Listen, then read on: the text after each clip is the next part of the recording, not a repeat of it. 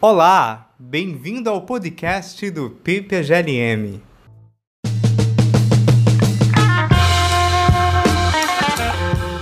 Hoje, quem fala com vocês é Jonathan Souza. E nessa série nós damos continuidade a entrevistas com convidados sobre temas, conceitos e autores em filosofia. Nesse episódio, conversaremos com o professor Roberto hum. Horácio, doutor em filosofia pela Freie Universität Berlin. É assim que se fala, professor? Freie Universität Berlin, né? Dá no mesmo. É, é. pois bem, pela Universidade Livre de Berlim, que seria uma tradução aí mais livre, com pós-doutorado na Universidade de Viena e atualmente professor titular da UFRJ. Muito bem. Professor Roberto, para começar, vamos falar sobre filosofia da mente. Em linhas gerais, poderia nos dizer em que consiste a filosofia da mente, seus interesses e pressupostos, além de falar um pouco sobre o cenário desse campo de investigação atualmente no Brasil? Sim, com certeza. Bom, é, a filosofia da mente é uma área, uma sub-área da, da filosofia que trata basicamente de duas questões fundamentais, que são fundamentais para a filosofia desde, os, desde que filosofia é filosofia. A primeira delas é a questão metafísica, que é a mais importante. É o que é a mente, o que são os estados mentais. Qual é a natureza última da mente, qual é a natureza última dos estados mentais. Ah, essa é uma questão que, desde do, do, os pré-socráticos, no período pré-clássico da filosofia, mas certamente no período clássico, a partir de Platão, no, no Fédon, e depois no Fédon e na República, livro 4, é uma questão que sempre foi colocada. Tá? A tradução da palavra mente na época, quer dizer, enfim, as nossas traduções variam entre alma e mente, mas basicamente já se perguntavam pela essa questão da natureza. E, e, Platão tinha uma resposta que ficou clássica, atravessou todo o período clássico, não certamente não foi encampada por Aristóteles, mas veio a, a, ao neoplatonismo e a Plotino e, a, e Augustinho também no final da, da filosofia antiga. Segundo a resposta dele, a mente seria alguma coisa una, simples e incorruptível. Ou seja, ele foi um dos primeiros a defender uma forma de dualismo entre mente e corpo. Né? Para ele, enquanto essa mente seria alguma coisa incorruptível, o corpo seria corruptível, etc. E essa questão continua sendo colocada. Aristóteles tem um, é quem mais sistematicamente escreveu sobre isso no período clássico, no livro dele de Anima, embora a posição dele seja extremamente controversa para estudiosos, né? Uh, muitos defendem que ele também, sustentam que ele também defendia uma posição dualista de alguma forma, outros não, que ele seria uma, um antecessor do materialismo, uh, outros que ele seria um, já um adepto do que, do que no século XX veio se chamar de funcionalismo, e por aí vai. E a questão continua sendo recolocada recolocada. Plotino retoma a posição de Aristóteles, perdão, a posição de, de, de Platão, Uh, Avicena, que é um filósofo uh, árabe, mas um, uma figura fundamental na filosofia ocidental, uh, é um grande leitor de Aristóteles, retoma também a posição de Platão e ela ficou clássica e ela vai ser discutida e, e muito criticada só no século XVIII, a partir de Kant. Kant é o primeiro crítico dessa. Acho que é o primeiro paralogismo da, da, da razão pura dentre os quatro. Tá? Então, essa é uma questão no século XVII, essa questão fica fundamental com Descartes, né? Dizer, o que é a mente, qual é a natureza última dela. A Descartes tem uma resposta classicamente, que é, que é conhecida por todos, dualista, né? um dualista de substância.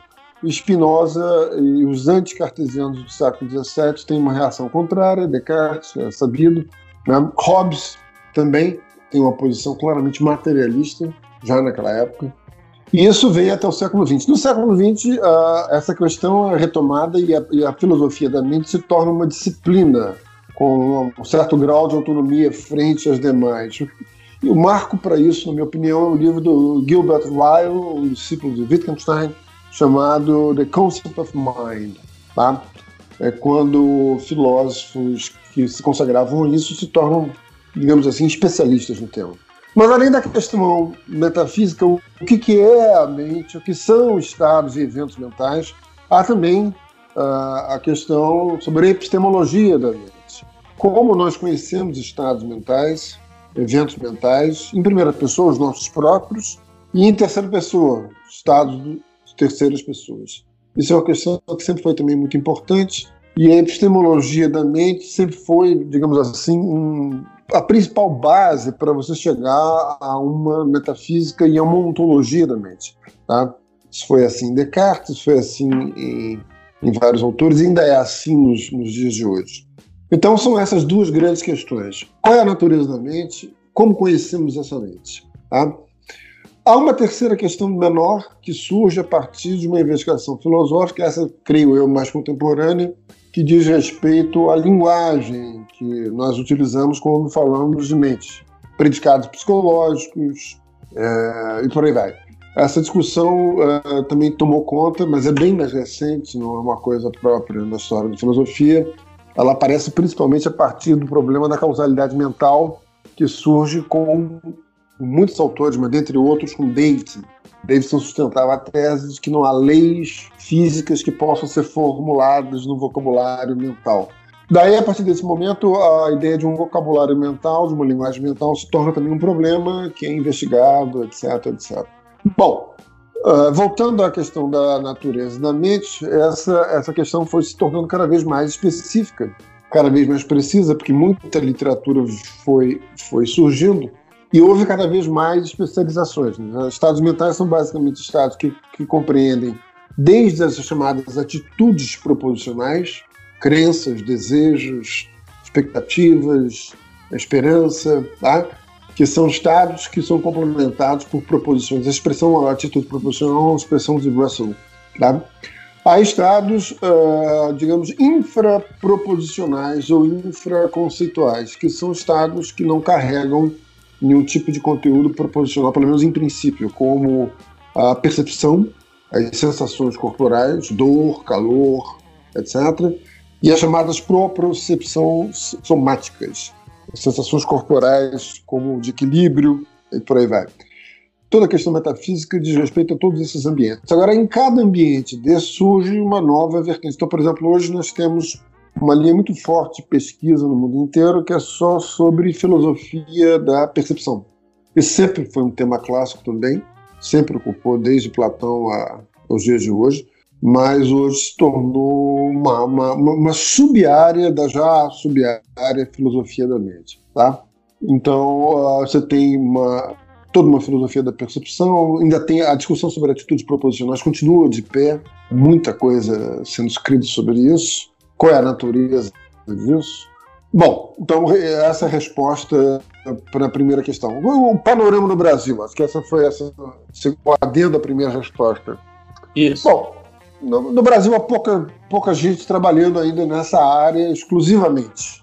Aqui no Rio de Janeiro, um dos pioneiros é o professor Mendonça, meu colega do, do PPGF, que foi um dos primeiros que eu, pelo menos que eu tenho, tenho conhecimento, que, que começou a se dedicar exclusivamente a isso, ainda na década, logo quando ele volta para o Brasil, volta numa época comigo, é, junto comigo, mais ou menos, um pouco, um pouco antes de mim.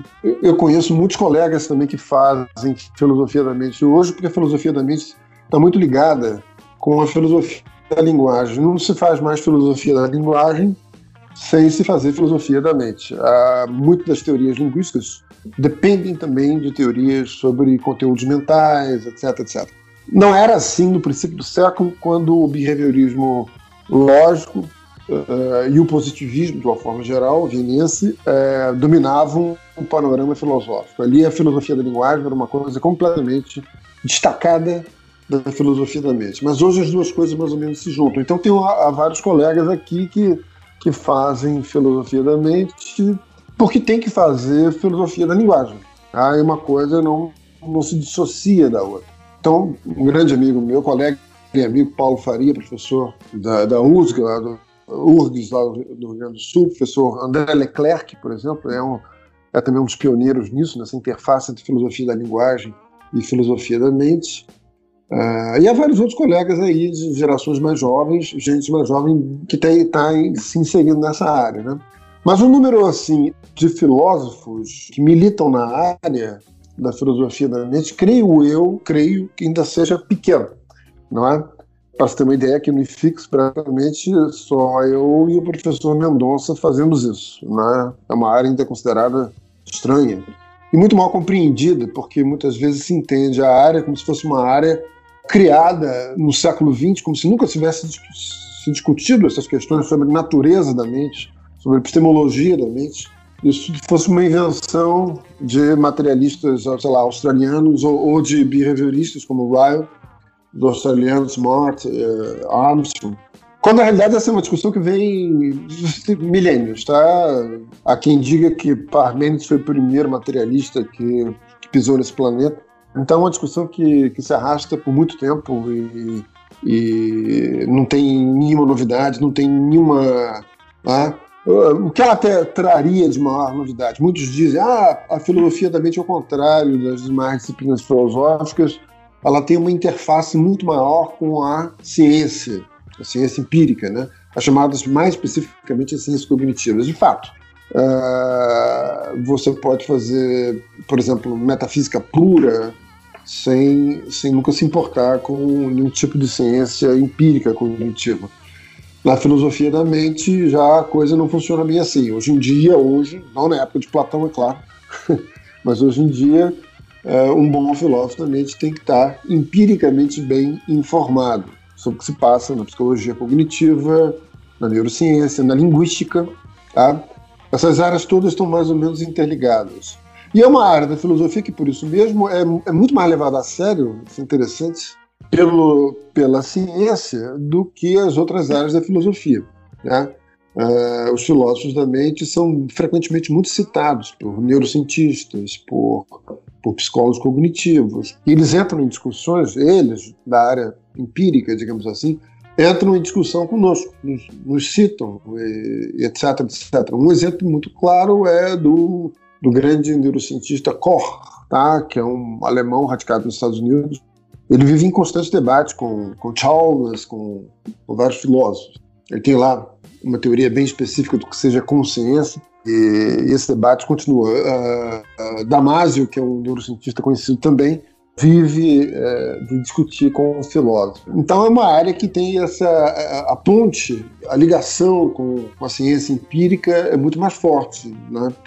Mas isso é uma novidade do século XX, de fato, mas marca alguma diferença fundamental, na minha opinião, entre filosofia da mente e o resto da filosofia? Não, eu creio que não.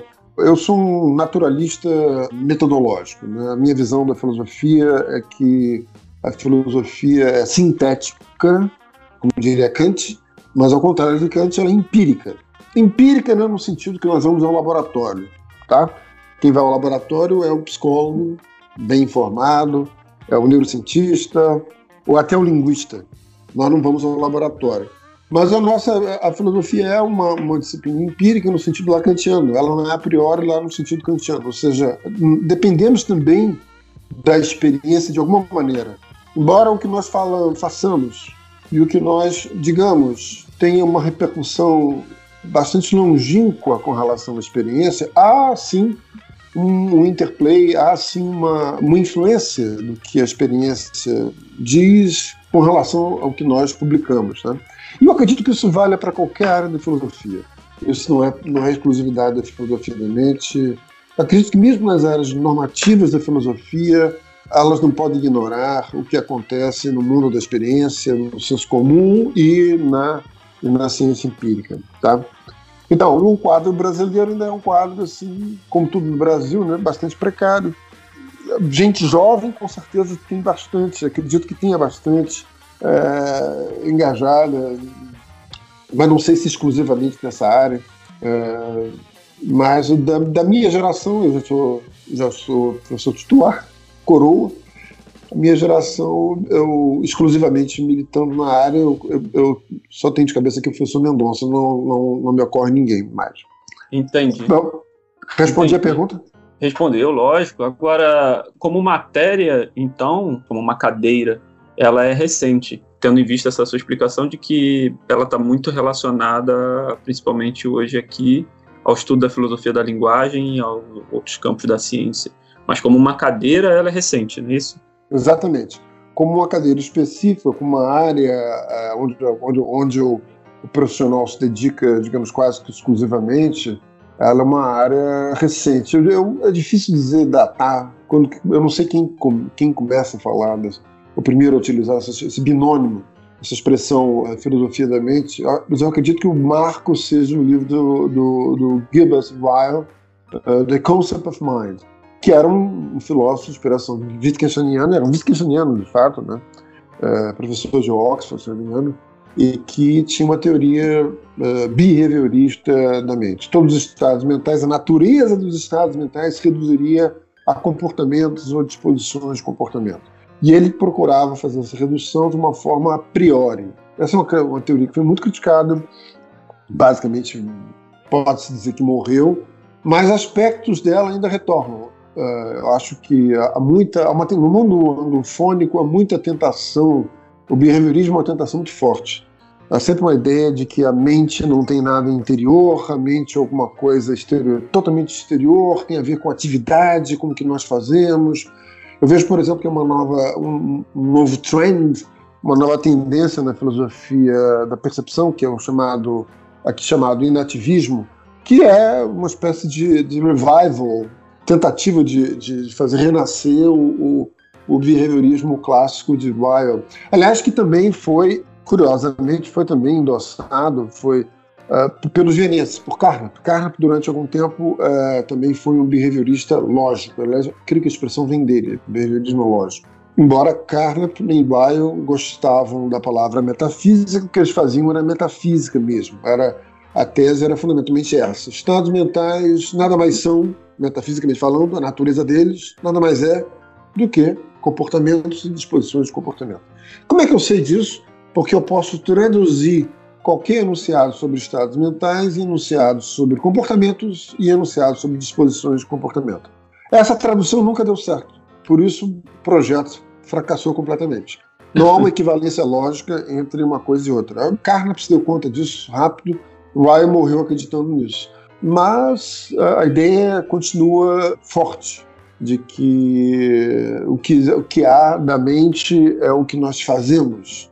É uma ideia que, que muito típica de Wittgenstein, é muito própria de Wittgenstein, que, que foi parar no ciclo de Oxford, foi parar uh, em todos os, os, discípulos e filósofos influenciados por ele. Né?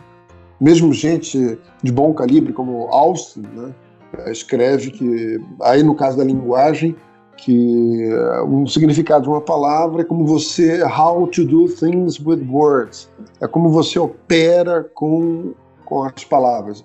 É sempre um, um know-how tentando explicar um estado mental um significado tá? Então uh, nesse sentido é uma novidade no Brasil. Eu, eu há muito tempo luto mas não consigo uh, estabelecer uma área de um grupo de pesquisa dentro do próprio PPGM, PPGLM, que congregue é, de forma interdisciplinar a filosofia da mente com outro, com o pessoal da psicologia cognitiva, com o pessoal da, da, da neurociência, da, da inteligência artificial, entra muito teoria da computação também, que interessa a todos nós, da linguística, né? linguística séria, linguística aplicada, é, mas em vão. Né? talvez pelo fato até geográfico do FIC ser muito distante das outras áreas do fundão, então nunca consegui nenhum tipo de, de approach com esse pessoal, de institucionalizar o que seria um grupo interdisciplinar de pesquisa sobre a mente. Né? É, isso, isso seria muito interessante, né, em vista até principalmente dessa questão tecnológica e desse, de tantos esses avanços que nós já tivemos nos últimos anos em questão de como a tecnologia ela influencia aspectos mentais e direciona aspectos mentais e como isso tem sido feito de maneira intencional, inclusive, pelos desenvolvedores, os engenheiros de softwares da, dessas redes sociais, desses aplicativos e programas que temos hoje no nosso século, não é mesmo? Exatamente. Isso é um dos pontos de contato bem interessantes que da filosofia da mente com, com, com, outras áreas, né? Quer dizer, desde o programa de clássico de Turing, né, um grande matemático inglês, aliás, um herói de guerra, que estabeleceu a ideia de que poderia fazer máquinas pensantes com programas é, inteligentes. Essa é uma área que se discute muito. Nós temos um projeto aqui no, no é, dirigido pelo nosso coordenador, Daniel, que é sobre isso, sobre a filosofia e inteligência artificial. Né? Há, há, novos programas surgindo agora nos Estados Unidos, uh, cada vez mais inteligentes, cada vez mais sofisticados, e essa é uma discussão que continua, embora não, não mais no padrão clássico como foi teria sido proposto por Turing na década de 50.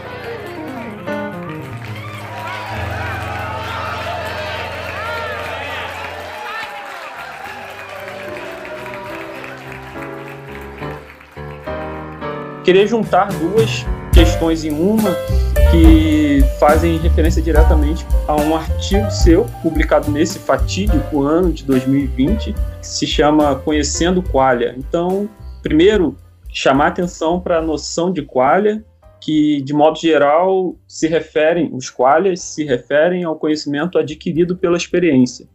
Então, o que você poderia falar, professor, de maneira geral, né, sobre essa noção de qualia e seu uso nos estudos em filosofia da percepção e consciência. Bom, essa é a primeira questão. E a outra é sobre a importância do argumento da linguagem privada de Wittgenstein para a reformulação do modelo de percepção proposto nesse seu artigo. Ok. Uh, o que são qualia? É um termo técnico que foi introduzido, creio eu, aí na década de 70, a partir do artigo famoso do Thomas Nagel, What is Like to Be a Bat? O que é ser, como é ser um morcego? Para falar da, dessas qualidades sensoriais próprias à, à experiência consciente. Por exemplo, eu estou aqui ouvindo a sua voz e é algo para mim que é como ouvir a sua voz. Você, Jonathan, Tá? Existe isso seria um, um qualia no sentido técnico do termo. Eu tomo um gole de Coca-Cola e é algo para mim que é como tomar Coca-Cola. É uma experiência peculiar. Tá? Não há como definir qualia de uma maneira não circular. Todos os autores são, são, são, são unânimes quanto a isso. O melhor que você faz é dar exemplos. Tá? Então, uh, uh, isso foi introduzido por Thomas Nagel, não sei, não tenho certeza se foi ele que introduziu a expressão. A expressão, né, qualia, quail, vem do latim, né, de qualidade, etc. Em todo caso, uh, é um termo técnico que foi introduzido para falar disso. Disso que, aparentemente, todos nós, pessoas razoáveis, não podemos duvidar. Né? Quer dizer, se nós realizamos experiências conscientes, é porque há algo para nós que é como realizar tais experiências. As mais diversas. Tomar Coca-Cola, ouvir a sua voz, por aí vai. Na literatura sobre o tema, logo que Nagel começa, propõe esse, esse artigo, né, What is like to be a bat, como é ser um morcego, ele introduz isso como uma crítica à, à chamada teoria funcionalista da mente, que estava muito em voga então. O que é a teoria funcionalista da mente? É uma teoria metafísica que define a natureza dos estados mentais a partir do chamado papel funcional que os estados têm no sistema cognitivo inteiro. Então, por exemplo, eu poderia definir uh, o meu desejo por tomar Coca-Cola como sendo um estado específico que tem por input, por entrada no sistema, a minha percepção da Coca-Cola, está aqui diante de mim, e cuja saída seria uh, o meu ato a minha ação concreta de tomar Coca-Cola. Então, esse estado, o desejo de tomar Coca-Cola, teria um papel funcional. E com isso, a ideia que norteava quase todo mundo, até o artigo de Nigel, de 74, era que não, não, haveria mais mistérios com relação à, à mente, à natureza da mente. Mas aí Nigel veio com essa história muito é, genial de que uh, esse aspecto qualitativo da experiência consciente não seria captado de forma alguma pelo papel funcional que o Estado faz. Quando eu bebo a Coca-Cola, a minha experiência sensorial da Coca-Cola, a percepção dela aqui, ela pode até entrar em relações causais com desejos, provocar, produzir desejos, produzir crenças, produzir o que for, produzir inclusive meu comportamento. Mas o caráter qualitativo dessa minha experiência visual da Coca-Cola, o gustativo se eu tomar Coca-Cola, é irredutível a um papel funcional. E é isso que ele diz no artigo dele, 74. Isso foi uma, uma, uma, uma bomba, porque quase todos os, inclusive adeptos das teorias de inteligência artificiais de então, flertavam muito com essa metafísica funcionalista da mente. Mente, estados mentais são papéis funcionais. Tá? Define por entradas mais relações causais, mais outros estados e saídas, outputs de um sistema. E aí, então, o Nagel introduz essa expressão. Eu entendo, agora, a partir disso, há uma reação, eu creio que apressada, desnecessária, é, descabida, de Dan Dennett, logo ao artigo dele, é, num outro chamado Quining Qualia. Quining é porque é um neologismo que ele cria, é, vem do filósofo, grande filósofo Quine, é, filósofo que ele sempre foi um eliminativista, do ponto de vista metafísico, tudo que é desnecessário vamos cortar da nossa metafísica, da nossa ontologia, melhor dito. Porque ele, aí uh, Dennett acha que você tem que eliminar isso. Por quê? Porque ele toma a expressão num sentido ontologicamente carregado, como alguma coisa distinta do cérebro, privada, essencialmente subjetiva, incomunicável. Bom, se qualia for entendida dessa forma, ontologicamente carregada, tá? claro que Dennett tem toda a razão, então, sendo ele materialista, fisicista, como eu, aliás, eu sou também, e achar que isso não existe. Mas a gente tem, não, acho que ele deu um passo apressado demais em dizer que não existe nada, como se não houvesse também, portanto, nenhum nada próprio ou específico da chamada experiência consciente. Existe. Existe um, um caráter fenomenal, um caráter consciente, algo que é para mim ver a Coca-Cola, algo que é para mim beber a Coca-Cola, algo que é para mim ouvir você falando, uh, ah, etc. E, e, aí surge esse problema, que é um problema clássico. Como você vai encaixar esses estados conscientes, a consciência de uma forma geral, que é, ela se tornou um tema central então da filosofia da mente, a partir desse artigo de Nigel, como é que você vai encaixar a consciência no nosso mundo natural, né? já que nós somos prima facie, nós somos é, fisicistas e naturalistas, no sentido agora ontológico. Né? Que lugar a consciência tem no mundo natural? Isso é, gera um, um, grande problema, que David Chalmers uh, vai chamar de hard problem. Aparentemente, essa consciência e esse caráter consciente das experiências que nós realizamos não tem lugar no mundo natural. Não seria possível reduzi-la a estados neurológicos do cérebro, nem a, a que o cérebro poderia representar como fora dele próprio. Nenhum bom candidato parece satisfazer esse problema. Ainda, uh, uh, exagerando ainda mais o artigo original de Nigel, uh, Chalmers concebe uma série de argumentos, argumentos chamados modais metafísicos, para mostrar que qualia existe, ao contrário do que supunha Dennett, mas qualia é de fato alguma coisa irredutível ontologicamente a uma propriedade física. E aí nasce o chamado dualismo de propriedades. O pai dessa história toda é Chalmers, que aliás, é um cara da minha idade, é, que fez a. lança tudo isso na tese de doutorado dele, que é absolutamente brilhante, né, se não me engano, publicada no ano de 96, 95. Tá? E surge todo esse problema. Então, uh, aí vem. Uh, isso se torna a batata quente, digamos assim, da filosofia da mente desde então. Todo mundo começa, esquece as, as atitudes proposicionais, desejos, crenças, Importam apenas aquelas atitudes profissionais que têm também alguma, algum caráter fenomenal, alguma coisa que é como tomar a Coca-Cola. Digamos, o desejo pela Coca-Cola pode ter algum caráter fenomenal que é intrínseco ao desejo. Né? Mas, uh, então, a discussão, a preocupação central passa a ser essa, dos filósofos da mente, tá? a consciência. Uh, qual é o lugar disso, etc, etc, etc. Agora, com relação ao. Você mencionou, se não me engano, é um artigo meu publicado em português, né? É... Isso, isso. É. Conhecendo Qualia, onde é. você é. nos instiga a pensar sobre essa relação, né? Do... É. Eu separaria, eu separaria aí duas coisas fundamentais. Quer dizer, uma coisa é o conhecimento do Qualia, que é uma questão epistemológica. Como é que eu sei? Como é que eu conheço? E é uma questão que, que, que já se colocava para outros estados mentais. Como eu conheço estados mentais, meus e de terceiros. E agora a questão fica mais grave ainda. Como é que eu conheço os meus estados mentais que têm essa característica fenomenal? Como eu conheço essa característica fenomenal? Eu separaria então essa questão epistemológica da questão metafísica. Afinal, o que, que é esse troço? O que, que é isso? Que lugar isso tem na natureza? Se é que tem algum lugar na natureza? Talvez essa pergunta já seja uma pergunta fisicista é, viciada, que vicia uma resposta. Vamos encontrar um lugar na, para os qualia na natureza e, ou para a consciência fenomenal, para a consciência de uma forma geral, quando na realidade não tem nunca. Bom, nesse artigo, o, se me falha a memória, eu publiquei dois artigos esse ano, uns quatro, mas esse é o único em português que eu creio que eu publiquei. Aliás, é o único em português que eu publiquei nos últimos anos. Eu pouco escrevo em português porque você praticamente nunca é lido.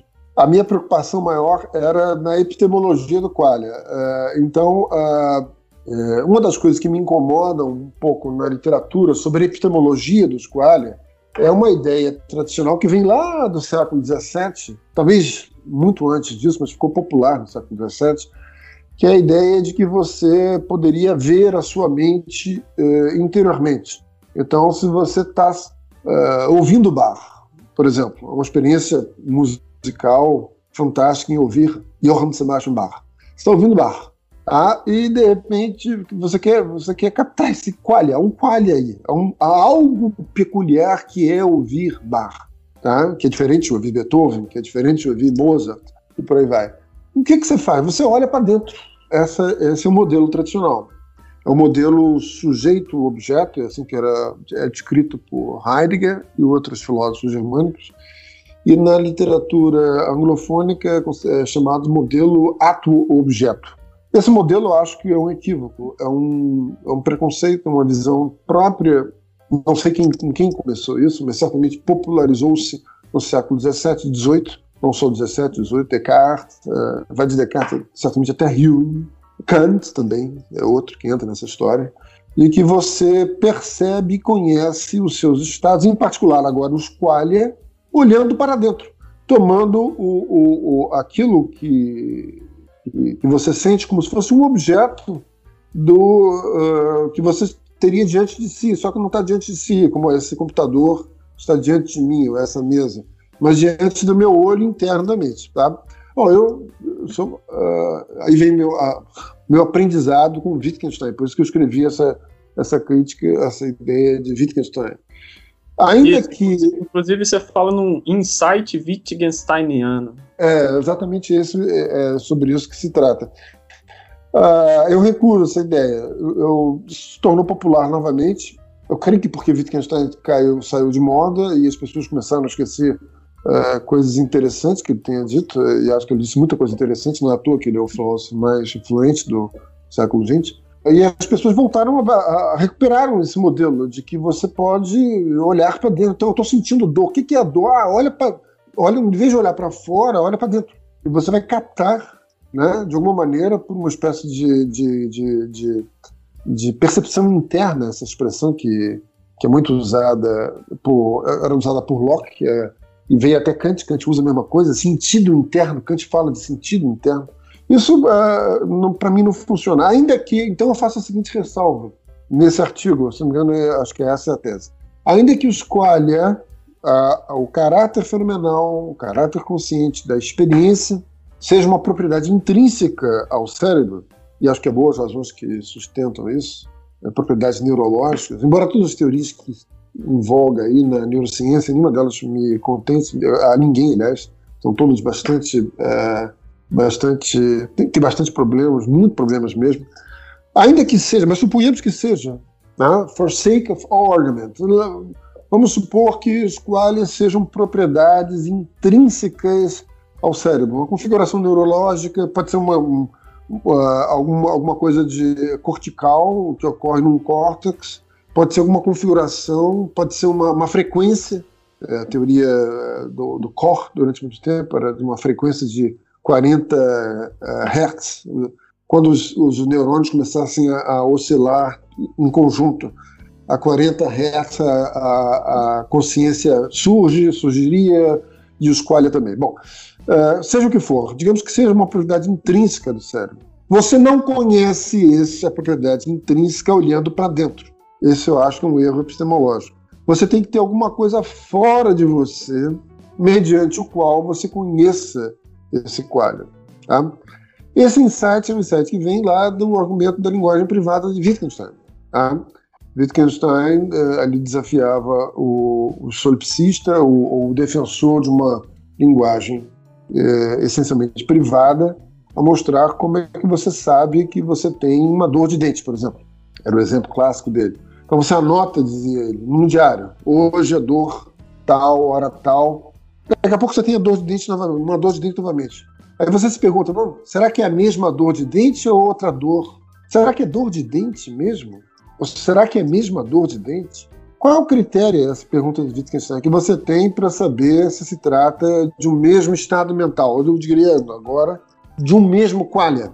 Não tem critério interno. Essa é a, é a resposta de Wittgenstein. Se você apelar a um estado interno para querer fornecer um critério de correção para identidade ou distinção entre qualias que você tenha tido, você vai cair ou no regresso infinito ou num ciclo vicioso. Você tem que apelar a alguma coisa externa. Tá? Muitos filósofos contemporâneos é, incorporaram parte disso, mas sem mencionar Wittgenstein, a uma tese que vem de Moore.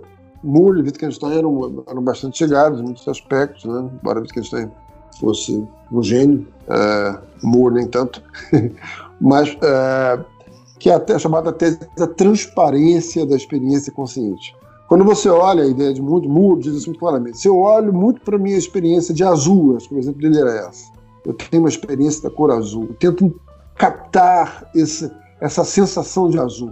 O que, que eu vejo, ao fim e ao cabo? Eu vejo alguma coisa interna na minha, na minha, na minha mente? Não. O que eu vejo é o azul lá fora do céu, o azul da minha caneta, é o azul da minha blusa. A ideia, portanto, de Moore é que a experiência seria transparente, a experiência consciente, diáfana. Você vê através dela e não dentro dela. E isso, essa foi uma tese de Moore que Wittgenstein incorporou, justamente está lá no movimento da linguagem privada. Então, a minha ideia nesse artigo é dizer conhecer qualia, eh, ainda que qualia seja um estado intrinsecamente intrínseco ao cérebro, tá? A chamada visão qualitativa, hoje muito em voga. O professor David Papinotto está publicar um livro agora sobre isso, ele defende é, com bastante ótimos argumentos a, visão qualitativa dos qualia. Ainda que isso seja correto, eu discordo dele, dele professor Papinotto, no que tange a maneira como nós conhecemos isso. Não é por olhar para dentro. Então, ah, nesse artigo, eu, se não se me falha a memória, não me lembro mais, eu proponho um novo modelo de introspecção para introspecção, conhecimento interno, para o que seria o conhecimento desses quadros. Tá ok? Entendi. É, olhando para fora que você vê. Tá? Se você quer saber o que, que você sente quando você quando você tem uma experiência de azul, não adianta ficar olhando para dentro, olha para a cor azul lá fora, que você, é aquilo que você sente. Seja esse qualia uma propriedade externa, representada pela tua experiência, seja ele uma propriedade intrínseca da sua, da sua experiência, no caso do, do seu cérebro. Tá? Entendi, entendi. Ótimo.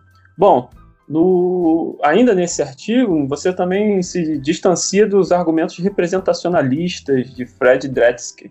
Para é. ajudar, então, na, na compreensão da, dos nossos ouvintes, eu queria pedir para você falar em linhas gerais sobre as teses representacionalistas em filosofia da percepção e que destacasse especialmente as principais razões pelas quais você rejeita esse representacionalismo. A, a palavra representacionismo, representacionalismo, eu prefiro sem o L para não ficar anglicismo, representacionismo, tem dois sentidos na literatura que muitas vezes são confundidos e que merecem ser distintos. A primeira é a ideia de que todos os estados mentais são estados representacionais, uma tese que Dretsky afirma. O que, que seria a mente na metafísica de Dretsky seria a face representacional do cérebro. O cérebro tem muitas coisas, muitas funções. Ele exerce o controle do nosso batimento cardíaco, do nosso, da nossa respiração e por aí vai uh, homeostase nossa de temperatura com o ambiente, tudo regulado pelo cérebro. Então, há uma pequena parte do cérebro que, que, que, é, que seria a mente. Que, como, qual seria a metafísica disso? Resposta do Dretsky. É a face representacional do cérebro. Tá? Isso é a tese mais geral do representacionismo. Aplicado isso a, especificamente aos qualia, agora voltando à consciência, voltando à experiência consciente, isso significaria dizer é, não, perdão, antes de voltar aos qualia, no plano mais específico das, da, das percepções, Essa ideia é a tese segundo a qual, né, já que to, toda, toda mente é representação, a, a percepção seria essencialmente, essencialmente um estado representacional. O que significa dizer isso? Isso é muito importante entender é, claramente. Significa voltar ao século XVII? Não. Não significa dizer que exista entre nós e o mundo uma ideia, uma representação que faça a mediação de acesso epistemológico do sujeito para o mundo, que acontece, por exemplo, em Descartes, que acontece em Hume, etc., que leva muitas vezes ao ceticismo. Kant foi um filósofo que criticou muito isso, é, a famosa refutação do idealismo dele. Significa, não, não tem nada a ver com isso. A ideia aqui não é epistemológica, é metafísica. A ideia aqui é que quando nós percebemos o mundo, nós projetamos imediatamente sobre o mundo determinadas condições de satisfação. Tá? Quando eu percebo algo como a Coca-Cola, eu imediatamente estabeleço uma condição de satisfação por uma percepção. Se o mundo se comporta tal como eu represento, a minha percepção é verídica. Caso não seja uma Coca-Cola, seja qualquer outra coisa, uh, um copo d'água, ou o que for, a minha percepção não é verídica. Então, percepções teriam um, caráter essencialmente representacional. Eles projetam condições de satisfação sobre o mundo, de uma maneira muito análoga às atitudes proposicionais. Da maneira que um juízo, uma crença, né, projeta condições de satisfação. Né, eu acredito que hoje esteja fazendo sol. Isso pode ser verdadeiro ou falso. O mundo pode se comportar tal como eu estou acreditando ou não. As minhas percepções também teriam esse caráter representacional. Eu represento algo, é, eu percebo algo, quando eu percebo algo, eu percebo algo como sendo de uma forma ou de outra. Se o mundo se comporta tal como eu percebo, minha percepção é verídica, caso contrário, não é verídica. Essa é uma tese que é bastante polêmica na filosofia da percepção. Muitos autores descartam ela, a chamada visão relacional da percepção, que muitos adeptos dizem que não, a nossa relação com o mundo, o mundo exterior, não é via condições de satisfação que o mundo que nós impomos ao mundo ao percebermos, mas seria uma relação direta de, é, usar uma expressão de Bertrand Russell, de acquaintance, de contato, contato direto. Tá?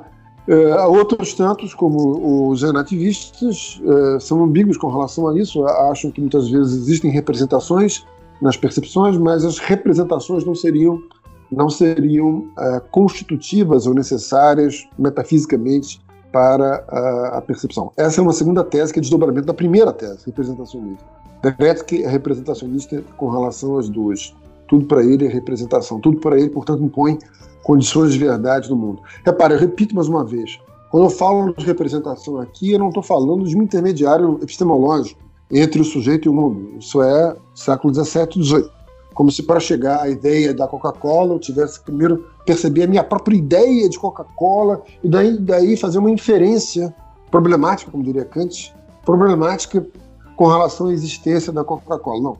A ideia aqui não é de mediação, não é de nada, nada parecido com isso. Tá? A ideia aqui é que o, a nossa relação cognitiva com o mundo é estabelecida a partir de condições de verdade Há um terceiro que é, um, é, ainda mais problemático, por isso mesmo mais interessante, e que foi, é, digamos, defendido por muita gente. Eu mesmo fui durante pelo menos uns 15 anos adepto dessa ideia.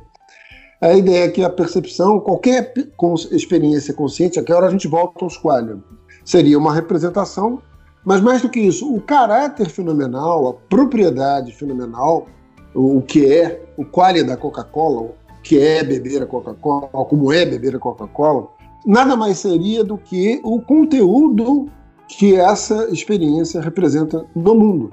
Então, a, aqui a ideia é de que não há como se dissociar consciência, o caráter consciente de uma experiência, do conteúdo representacional dessa mesma experiência. Então, por exemplo, a minha experiência representa azul, eh, eu tenho um coalho azul e a minha experiência é, perceptual, por exemplo, é, representa a propriedade de ser azul, ok? O que seria esse qualia azul? Olha, a resposta deles, nada mais seria do que esse azul, essa propriedade azul de refração da luz que o céu, a, a, o mar, etc., é, representam, tá? Essa é uma teoria bastante interessante, é uma forma de reducionismo, mas que encontra inúmeros problemas, a, a, meu juízo. E, e é isso que eu coloco no artigo. Que problemas seriam esses? Bom, um dos muitos problemas é que o, normalmente os conteúdos da nossa experiência, como os conteúdos das nossas atitudes proposicionais, aquilo que nós representamos, que é expresso basicamente por uma proposição, a gente toma proposições como modelo aqui, tá? Pouco importa se isso seja uma imagem mental no cérebro ou não, mas a proposição aqui, o tipo de proposição aqui é sempre o modelo mais adequado para dar conta desse conteúdo, do que nós chamamos de conteúdo.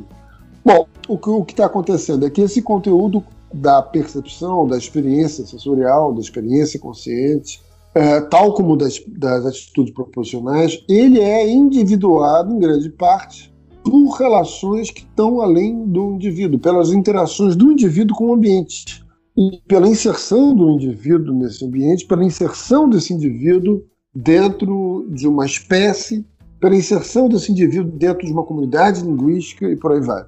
Ora, aí surge um problema, um descompasso. Como é que pode ser o qualia alguma coisa aparentemente subjetiva, ah, que depende muito da, da, da, física dos organismos, tá? E que, mas sendo como você pode identificar o qualia sendo ele assim com uma, uma, um conteúdo que é constituído, em grande parte, metafisicamente falando, por relações que estão para além do indivíduo, estão para além da física do indivíduo. Tá? Isso parece um grande problema. O que, que fazem os representacionistas? Os dois mais importantes, é, recém falei, uma grande figura, conheci pessoalmente, e Tai. Eles, como dizem os ingleses, eles bite the bullet, eles, eles mordem a bala, tá? dá um tiro que morde a bala. O que significa dizer isso? Eles assumem exatamente isso.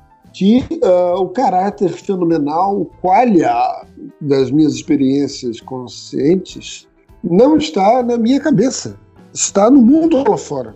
Né? Isso parece uma tese muito radical, muito mais radical do que a tese que eu falei. A minha tese, muito mais modesta, é epistemológica.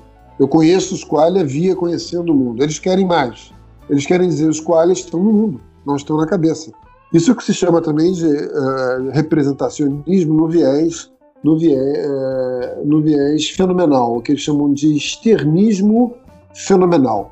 Quer dizer, é, o caráter fenomenal das minhas experiências está todo lá fora, nada está aqui dentro. Há vários argumentos contra isso, tá? Mas eu não vou aqui nem expor esses argumentos. Só estou mostrando que há um mínimo de descompasso intuitivo.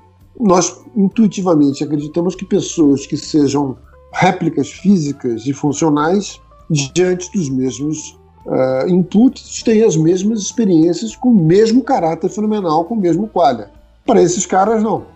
Se você tiver um ambiente e o seu sósia, o seu duplo, a sua réplica física e funcional tiver num outro ambiente, ainda que a estimulação sensorial seja idêntica, você vai estar sentindo diferente do que ele está sentindo, que é muito contraintuitivo.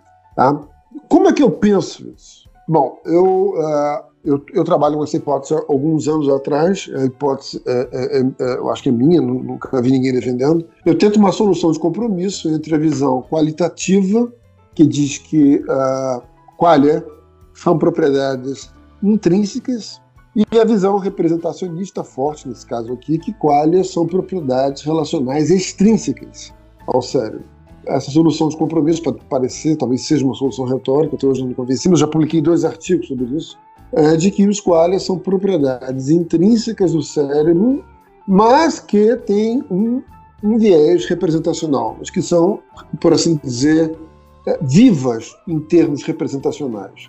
Eles não fornecem a representação completa do conteúdo ao qual eles estão associados, mas eles fornecem uma base, a base interna, a base física interna, para que o indivíduo represente alguma coisa no mundo. Então, por exemplo, quando eu vejo a cor azul, realizo a experiência de azul, há, há um conteúdo externo a mim que é determinado em grande parte pelo mundo no qual eu me insiro, não por mim mesmo. Olha lá, propriedade azul, de refração da luz. Mas para que eu possa representar isso, uma parte fundamental do meu cérebro tem que atuar.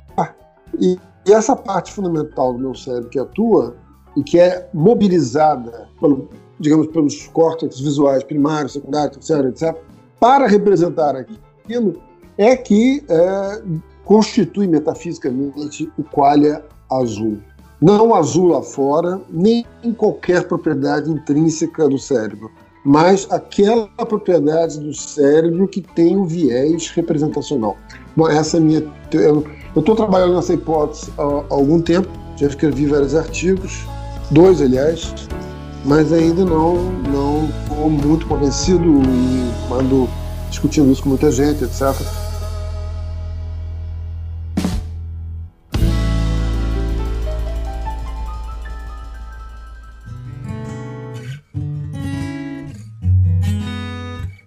Temos uma última pergunta, então, sobre o clássico problema sobre mente e corpo. A ideia aqui é destacar que há processos cerebrais e processos conscientes. Filósofos como John Searle, por exemplo, defendem que temos uma relação de causação, quer dizer, processos cerebrais causam processos conscientes. E esse seria para ele o primeiro passo para solucionar o problema mente-corpo. Nesse caso, embora os processos mentais causassem a consciência, essa consciência não seria uma substância ou uma entidade a mais. Seria apenas uma espécie de característica de nível superior. Bom, a partir disso, então, professor, duas questões. Como você compreende a relação entre mente e corpo, ou, em outras palavras, a relação entre os processos cerebrais e conscientes? E a segunda é se você concordaria com Searle sobre essa definição de consciência. Bom, uh, começo pela última. Eu não concordo com nada que Sully tenha dito sobre o tema. É... Porque eu sou um materialista, fisicista, né, a palavra certa hoje em dia, reducionista. E ele é um emergentista, então uh, nós estamos em campos. Mas voltemos ao problema. Acho que a melhor maneira de formular o problema mente-corpo é como um trilema. O que é um trilema? É uma tríade de proposições inconsistentes entre si, onde cada duas exclui uma, uma terceira, aleatoriamente. Então você tem, uh, isso pode ser colocado desde Descartes, mas até hoje, o problema, na minha opinião, está de pé. A primeira premissa é a premissa de que mente e corpo são, são distintos. Podem ser substâncias distintas, como queria Descartes, isso é uma tese que ninguém mais defende. Desde Kant, Kant é o, principal crítico à ideia de que a mente possa ser substantiva, que nós possamos saber, pelo menos, que a mente tem algum caráter substantivo, algo que exista por si, e independente do corpo. Embora essa tenha sido a posição de Descartes, famosa, celebrizada na sexta meditação dele. Aliás, era a posição, como já falei aqui desde o princípio, de Platão, lá no, no, no Fédon, uh, embora no, no, no Fedro uh, e na República, Platão aparentemente tenha mudado um pouco de posição. Essa é a primeira posição, tá? Como defendê-la em termos uh, atuais? Ela é muito intuitiva. Repara, nós distinguimos, nós somos cartesianos, de certa maneira, de uma forma intuitiva, sem sabermos. O momento cartesiano qual é? Nós podemos conceber estados mentais como sendo, claro e distintamente, como sendo distintos de acontecimentos, processos corporais, que são extensos. Tá? Bom, isso anima muita gente. Isso está na cabeça, esse dualismo, pelo menos de uma forma intuitiva, está na cabeça de todo mundo. É o que anima, por exemplo, a psicanálise. A psicanálise vive disso. A metafísica a fundamental que subjaz a psicanálise, eles não pensam sobre isso, porque eles não são filósofos, é a ideia de um dualismo. Né? Se você disser para eles que você vai curar uma depressão é, vasculhando o cérebro do indivíduo, tá? eles vão dizer isso é um absurdo. Depressão, tá? um estado mental, depressão, histeria, para os estados que eles gostam, nada tem a ver com os estados somáticos, lá de Freud.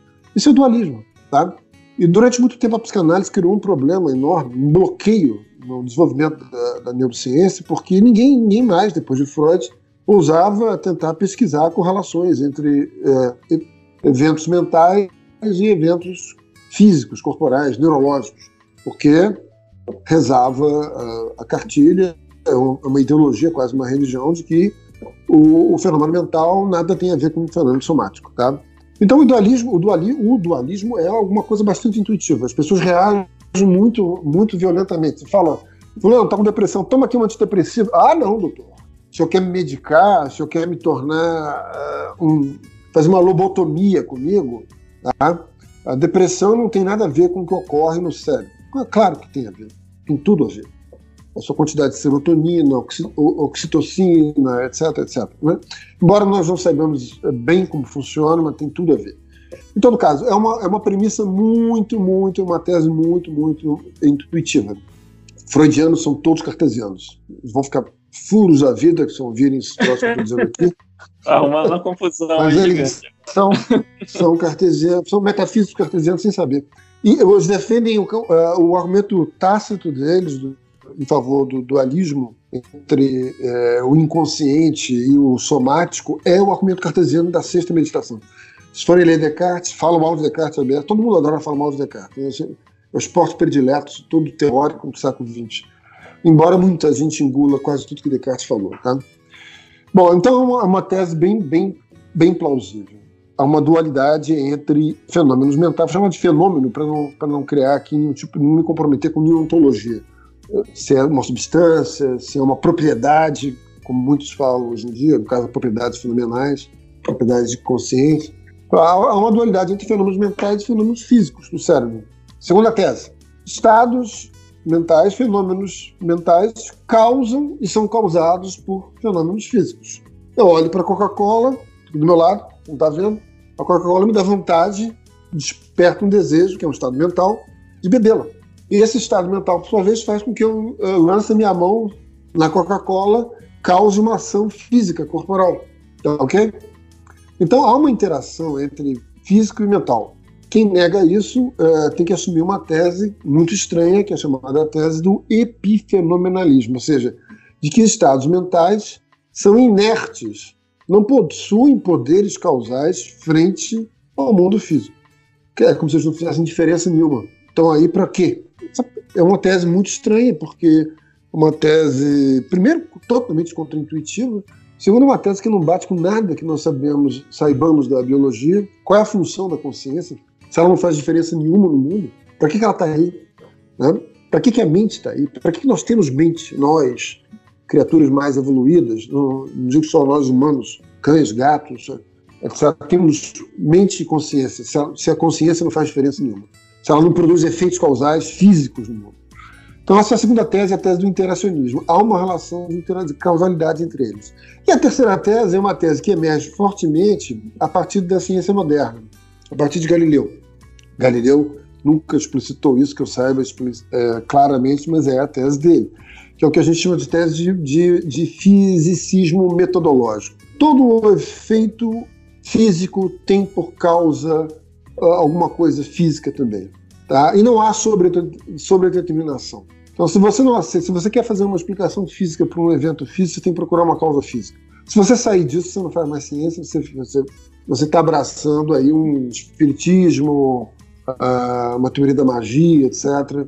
É o que eu chamo de, eu e muitos chamam de fisicismo uh, metodológico. Ora, se você combinar essas três teses, você vai ver que elas não batem. Se mente e cérebro, se consciência e cérebro são coisas distintas, se elas interagem, então o fisicismo metodológico tem que ser falso. Se, uh, indo de baixo para cima agora, se a, o fisicismo metodológico está correto e há uma interação óbvia entre estados mentais, estados de consciência, por exemplo, e estados físicos do mundo, então não pode haver uma distinção entre mente e corpo. Não pode haver um dualismo, seja ele de substância, seja ele de propriedades, das três, uma tese tem que ir embora para que haja uma compatibilização. Tá? O que, que, fez, o que aconteceu? Quando Descartes, quando formula o dualismo, o, o dualismo dele, isso é logo percebido por muitos filósofos, já no século XVII. Uh, alguns, como Leibniz, uh, Spinoza, abriram mão justamente da tese, aparentemente da tese dualista, e assumem uma. Uh, perdão, abriram mão da tese interacionista, tá? e assume uma, uma forma de epifenomenalismo, quer dizer, haveria um paralelismo. Isso parece a doutrina que Leibniz defende, a teoria da harmonia pré-estabelecida, e a teoria que Spinoza defende para uns dos corolários da, das proposições da Ética 2. Nos escolhos, ele parece que defende uma posição monista. Tá? Então, se você abandona a, a, a interação causal, está resolvido o problema. Você tem mentes que são diferentes de cérebro e, e o mundo físico é fechado, Bom, você tem que explicar agora por que, que nós temos a ilusão de que estados mentais causam efeitos físicos no mundo. Como explicar essa ilusão? Bom, a metáfora clássica, está em Leibniz isso, São dois relógios que são sincronizados. Então, eles criam a ilusão de que um está causando alguma coisa no outro, mas eles estão apenas sincronizados. Eles não interagem em termos causais. Segunda maneira de acabar com isso, de resolver o problema, é você assumir uma posição monista. E aí há duas, três posições monistas possíveis. Uma é o materialismo, é o fisicismo. Tá? Hobbes acho que foi o primeiro no, no século nesse período a assumir claramente uma posição fisicista, materialista. Só existe, quer dizer, estados mentais, estados de consciência, nada mais são do que estados no cérebro ou alguma coisa a mais, sistema nervoso, nervoso central, etc. Outra possibilidade, outro monismo é o idealismo de Berkeley. Tá? É você dizer, não, tudo que existe é mental. Corpos são ilusões, são estados mentais. É uma posição que ninguém defende mais. É um idealismo metafísico, tá? Não confundam com o idealismo epistemológico de Kant, que é outra história. A terceira possibilidade, que parece que está em Leibniz também, mas não, também não é muito claro, cabe aos, estudiosos responder, é a tese da, do monismo neutro. Haveria uma substância original que não seria, que seria ao mesmo tempo física e mental, eh, ou física e consciente, embora não seja mental ou consciente no sentido que nós somos. Essa é uma tese que foi aparentemente está lá em Leibniz e foi recuperada por Bertrand Russell no século XX. E hoje, gente como Chalmers e outros acham ela pelo menos plausível. Eu acho de uma especulação louca. Para mim, um devaneio especulativo, um monismo neutro. Então, a única tese que sobra, na minha opinião, razoável, dado que o idealismo metafísico de Berkeley não faz sentido nenhum, né, é a tese fisicista. Mas ela cria vários outros problemas, porque justamente quando você é, identifica estados mentais a estados físicos, cabe a pergunta: como é que você faz isso? Como é que se dá? Como é que isso é possível? Como isso é feito? Em particular, quando você fala de estados mentais conscientes, esses que mais importam hoje em dia, qualia, por exemplo. Como é que você pode fazer essa identificação? E se você não pode fazer, você cai no problema, no problema mente-corpo. Mais uma vez, você cai nessa tríade de proposições inconsistentes entre si. De, duas excluem uma terceira. Qualquer duas das, duas da tríade excluem uma terceira como falsa, tá? O fisicismo tem essa uh, apareceu no século XX de diversas maneiras. A primeira foi uma, uma, através de uma teoria da identidade e identidade, entre tipos a tipos. Armstrong, Smart, foram os primeiros a defender isso. Pareceu pouco plausível para muita gente. Uh, logo depois aparece Davidson com uma teoria uh, diferenciada de que haveria uma identificação, mas não entre tipos de estados mentais com tipos de estados físicos, mas entre eventos mentais com eventos físicos. Tá? Uh, depois veio o funcionalismo, tá? mas nada disso dá conta da consciência. Consciência parece ser, o, o volto à expressão do, do meu querido Chalmers, o grande problema, o hard problem. Como é que você identifica a consciência? Esse, porque para resolver o problema mente-corpo, você tem que resolver essa, você tem que mostrar como é possível identificar estados mentais, as estados de consciência, melhor dito, quais a estados neuronais ou qualquer outra coisa física no mundo. Tem que ser físico. E do contrário, você vai cair num, num epifenomenalismo, o que ninguém quer. Eu acho que não é nada desejável ser epifenomenalista, né, com relação à consciência. Aí surge o, o, o que muitos vão chamar uh, na literatura, Levin, uh, Joseph Levin, que aliás ficou de vir aqui ao Brasil esse ano, antes da pandemia. A gente já tem um debate interessante com ele, mas por conta da pandemia não veio. Concebeu a ideia de um, de um, de um hiato explicativo, um explanatory gap entre estados de consciência e estados neuronais. Ele dizia: mesmo que eu consiga encontrar um correlato bom para um estado de consciência, para um qualia, cabe sempre a pergunta: como aquilo veio, como essa sensação de vermelho veio daquilo? Eu apontando para um estado de consciência. E, de uma forma geral, a pergunta mais geral ainda: como é que estados de consciência vêm de estados, vêm de estados uh, neurológicos? Né? Thomas Huxley foi um desses escritores, desses filósofos, pensadores, uh, ainda no, muito anterior a Nigel, que, que formulou isso de uma maneira literária bem interessante. Né? Como se, de repente, Aladim esfregasse a lâmpada e ponto, surgiu ali a consciência. Nós esfregássemos os nossos neurônios, dali surgisse a consciência. Uh, isso é um problema? É um problema uh, para Levin? É um problema? Para mim é um problema? Não. a minha posição com relação a isso, eu escrevi um artigo que está para ser publicado aí, não sei quando é que vai sair, já foi até aceito, onde eu nego a existência de um hiato explicativo. Já vou explicar como, porque eu acho que isso é uma ilusão. Por quê? Primeiro lugar, porque relações de identidade, na minha opinião, nós estamos aqui identificando e reduzindo por, por identificação. Qualia é um estado neurológico. Relações de identidade não, são, não demandam, não exigem explicações. Se eu digo que a estrela da manhã é a estrela da tarde, alguém descobriu isso? Ponto. Não cabe uma explicação. Se eu digo que a água é H2O, eu não vejo como explicar por que, que a água seja H2O.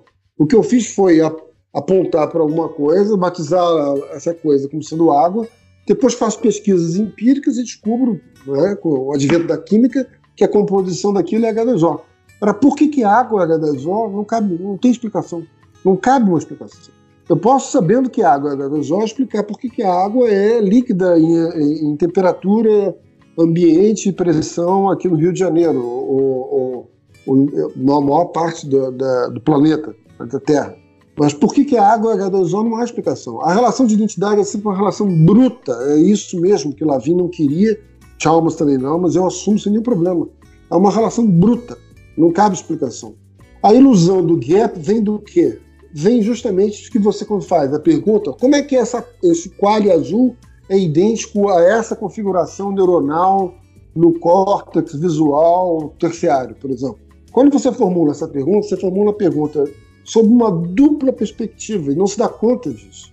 A perspectiva interna da primeira pessoa é o que eu sinto, qualha, é o que eu estou sentindo agora, e a perspectiva externa da terceira pessoa, o que eu estou vendo lá no córtex visual. Estou fazendo, por exemplo, uma MRI, uma, uma tomografia computadorizada do cérebro da pessoa, e estou descobrindo uh, uma correlação. Mas você está mudando sutilmente a perspectiva da primeira para a terceira pessoa e da terceira para a primeira pessoa. Isso sugere a ideia de que há uma, um hiato, que não haveria, por exemplo, quando eu digo que a água está dos olhos. Ou seja, se eu estou correto, essa posição que eu defendo agora, hoje, o hiato é uma ilusão, uma ilusão filosófica, dessas que tem que jogar fora. Identidades são brutas. E se é assim, uh, o problema mente-corpo se resolve, porque agora eu, tenho, eu não tenho mais dualismo, o dualismo é apenas aparente, é apenas ideológico, é, é, é alguma coisa que vem na, da cultura, na, da, nossa, da nossa formação cartesiana. De certa maneira, nós podemos conceber claro e distintamente nossa dor sem nenhum estado, sem conceber o seu correlato neuronal no cérebro. Ah, podemos conceber, daí? Por que, que daí eu posso concluir que uma coisa seja distinta da outra? Ah, nós temos uma intuição muito forte idealista, mas não temos que abrir mão dela. Ela está errada. Uh, e essa intuição, como eu disse, ela vai para a psicanálise, ela vai para a antipsiquiatria, ela, ela contaminou a cultura, ela, ela contamina a, até a política, de certa maneira. Né? Uh, quando eu era garoto, uh, uh, para gente que é de esquerda, e eu sou muito, o bacana é você dizer que pessoas que são homossexuais, para defendê-las, nasceram assim. Não é uma questão de escolha. A orientação sexual não é uma opção. Né?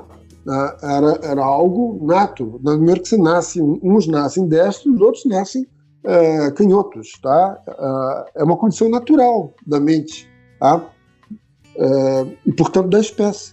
Hoje a, a, a, a famosa filósofa entre aspas é, feminista quer dizer, juntando seus franceses, que o, que o gênero é uma construção, é uma construção, né, mais ou menos ideológica, é, de cada indivíduo da cultura.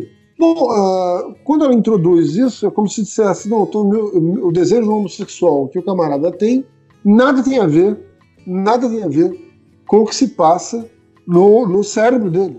É como se uh, essas pessoas estão, sem, sem se dar conta, elas estão reestabelecendo um dualismo intuitivo entre estados mentais, fenomenais, nesse caso um desejo, e estados cerebrais.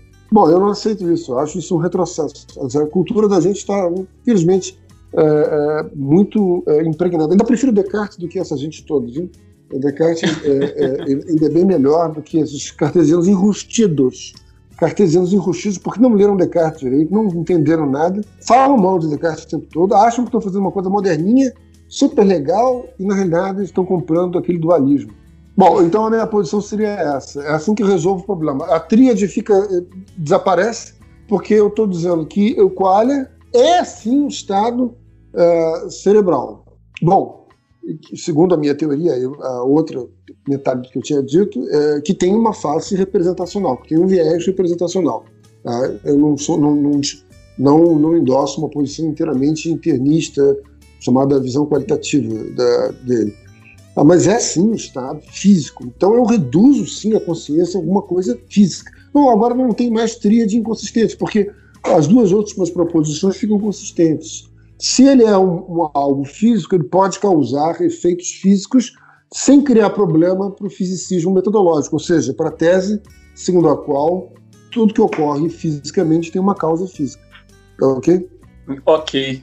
Ok, então, professor. Olha, tá foi muito esclarecedor. Nós agradecemos, então, ao professor Roberto Horácio por essa entrevista, essa ótima entrevista. E também agradecemos aos nossos ouvintes pela audiência. Pedimos que compartilhem esse episódio com os amigos e continuem acompanhando os próximos episódios do podcast do PPGLM. E é isso, professor. Bom, eu agradeço também a, o convite.